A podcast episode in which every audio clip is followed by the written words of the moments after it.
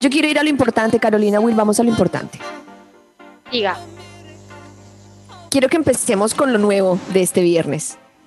Con lo nuevo de todos los viernes. O los viernes que vengan, ¿sí? Que, que vengan. Sí.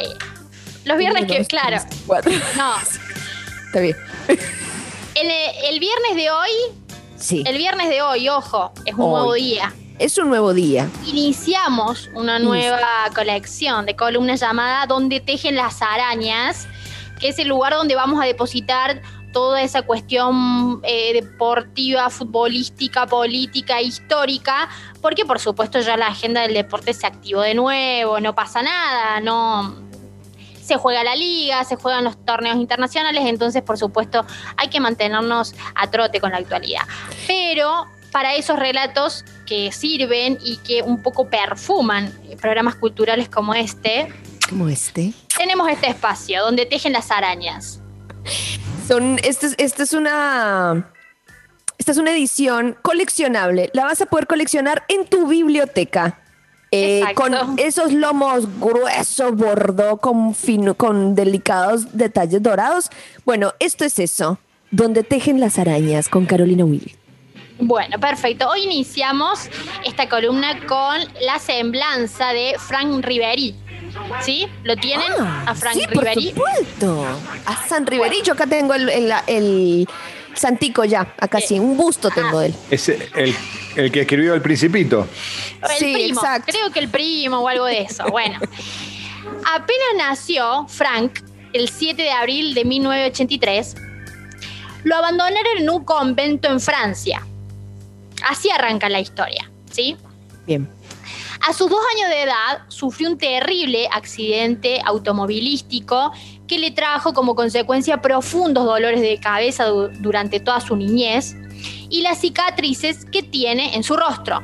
¿sí? Si bien esto último no fue lo más importante en las consecuencias del accidente en cuanto a su salud, sí fue lo más complicado para él durante toda su vida porque se trataba de algo estético y le generó muchísimo bullying durante toda su vida, ¿sí?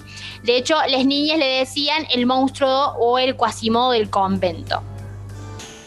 ¿Mm? Sí, el pelado le está haciendo bullying ahí con la música. No sea así, pelado. Bueno, pobre Fran Riveri. Pobrecito, que Bueno. escucha todo lo de este programa. Va.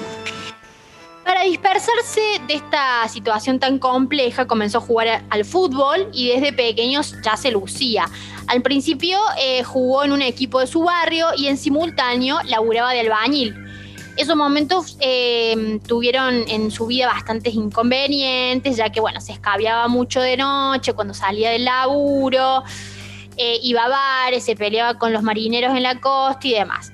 Sin embargo, con el tiempo, a estos comportamientos los fue controlando y tratando a través del fútbol, ¿sí? Entró a jugar en el AS Boulogne y siguió por el Ales, el Stade Brestois y el Metz, que son, Ajá. digamos, tres equipos tal vez un no muy conocidos en la Liga de Francia.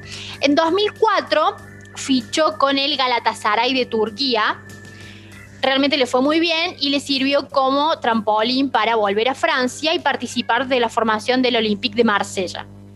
Esto no solo significó un gran paso para su carrera, sino también en Francia comenzó, se hizo viral su historia y por supuesto, digamos, el relato y su trayecto de vida empezó como a circular por todos los medios de comunicación de Francia.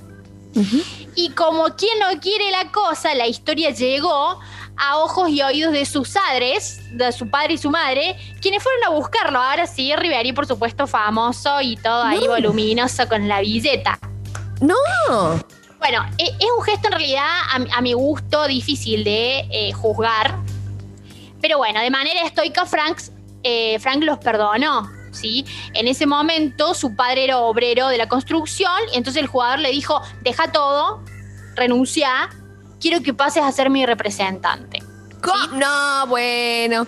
Bueno, Sí, bueno, es un gran ejemplo de cómo un- una persona mayor puede tratar sus traumas de la niñez y perdonar a sus padres y a su madre. La verdad, cierto. una cosa.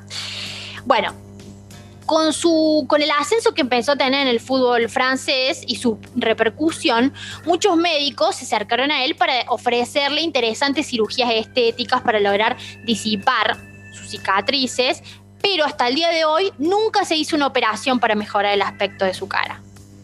¿Sí? Dijo, me, la como... banco, me la banco como estoy, es una forma de resistir. Chao, así estoy. Exactamente, es mucho la filosofía de Carlos Tevez también, ¿sí? Claro. Exacto. Jugó durante casi 10 años en la selección de Francia, consiguiendo el subcampeonato en el Mundial de Alemania 2006. Como dato de color, después de ese Mundial se convirtió al islamismo. No sé si. Bueno. Yo creo que ahí debe haber como, bueno, la verdad la pasé muy mal en el convento de monjas. Vamos por otro, por otro lado. Vamos por, vamos por otro, está bien. Era por, Por abajo, Palacio. Era por abajo Palacio, por supuesto. Por esa participación en el Mundial de Alemania 2006, logró un acuerdo importantísimo para jugar en el Bayern Múnich en 2007, permaneciendo allí hasta el año pasado, donde ganó 24 torneos entre nacionales e internacionales, entre los que se destacan la Champions League de la temporada 2012-2013 Un crack. por su despliegue en, en, e- en ese torneo, en el de la Champions League, en plena Guerra Fría entre Lionel Messi y Cristiano Ronaldo, fue el Ribery premiado como el mejor futbolista de Europa. O sea, terrible, crack. Hay que bancarse la tercera posición ahí, ¿sí? Entre los otros dos primeros, o sea, no Claro, es que- estaban, que- la, la terna la, la disputaba Messi, eh, Cristiano Ronaldo y Ribery. Y Ribery fue premiado como el mejor futbolista de Europa en el 2013, ¿sí? Ajá.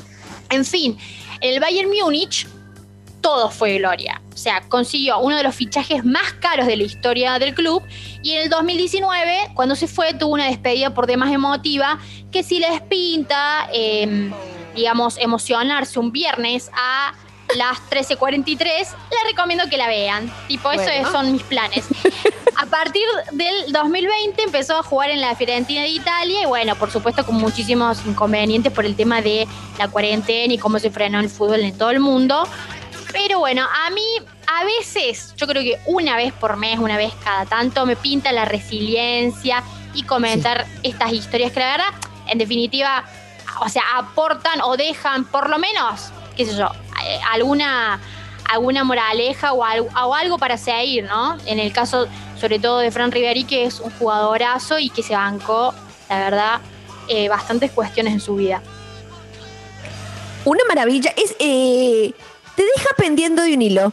Me parece tremendo la reivindicación de la figura de este tremendo futbolista que es Ribery, que se han burlado, pero incluso ya de grande. Ha sido ma- material de burla ya de grande. Eh, y es un tipo que se las banca todas y que además la tiene toda, porque lo que cobra este cristiano, lo que... La Este islamita, uh, la no sería... sí. La papota, reina. La papota. La tiene toda la papota. Muy reveladora esta columna, Carolina Will. ¿Esto va a ser todos los viernes? Ya me Todos muero. los viernes, todos los viernes, leonas, leones, guerreros, guerreras que necesitan como un aventón en sus vidas miserables, escuchan esta columna y salen afuera a, a tirar tiros de flores. ¿Dónde tejen las arañas? Porque acá la historia central, la historia central de Frank Ribery nos ha dejado acongojados. ¿Cómo será que el Beto se puso reflexivo? Una cosa increíble, una cosa maravillosa. Carolina Will, tremenda columna. Tremenda columna.